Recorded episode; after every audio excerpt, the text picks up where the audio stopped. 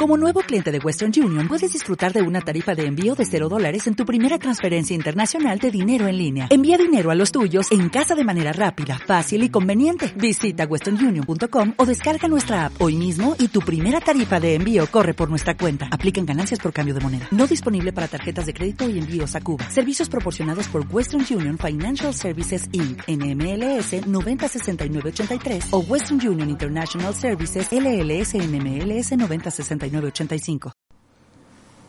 también podemos tener crisis por carencias.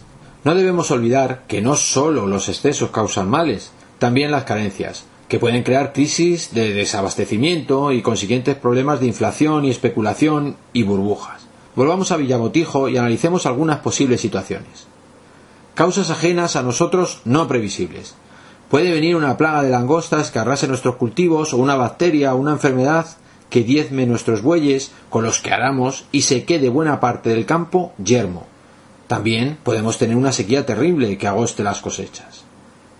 Mala planificación. Todo el mundo, sin llegar a un acuerdo, ha dejado en barbecho sus tierras para que descansen esta temporada, o han plantado todos girasoles, porque el año pasado se ganó mucho dinero y poco con las patatas. Podemos dejar desabastecido el mercado de patatas y que los consumidores puedan empezar a comprar en otros sitios y se olviden de nosotros. Además, el precio de las patatas se pondrá por las nubes y para poder comer habrá que pagar patatas a precio de cordero, lo cual, sin duda, generará tensiones no previstas en las economías domésticas. Disminución de eficiencia de la producción. Imaginemos que no abonamos suficientemente la tierra y ésta se va agotando, o que el clima va cambiando y en nuestra zona ya no es tan rentable el cultivo de patatas, o el precio del heno de los bueyes ha subido tanto que mantener una yunta de bueyes comienza a no ser interesante. En ocasiones, las actividades se van volviendo menos productivas paulatinamente. Por ejemplo, en un pueblo comienza a disminuir la población por la inmigración, y tener un bar apenas nos permite vivir de él. Con las mismas horas tras la barra ganamos mucho menos. Destino de la fuerza productiva a otras actividades. Puede ser que la mayor parte de los agricultores decidan dedicarse a otras actividades. Por ejemplo, se hagan artistas o monten una zapatería o quieran ser profesores de baile o empleados del ayuntamiento de Villagotijo. Hay que reconocer que ser agricultor de patatas es trabajoso, hay que doblar mucho el espinazo y si ven que otros de su pueblo viven aparentemente mejor que ellos, es normal que quieran vivir al mismo nivel. Si además una de esas actividades, la de empleado del ayuntamiento de Villabotijo, se paga con los impuestos que se cobran a los productores de patatas, pueden empezar a pensar, no sin razón, que tienen el mismo derecho que los otros a disfrutar de esa condición.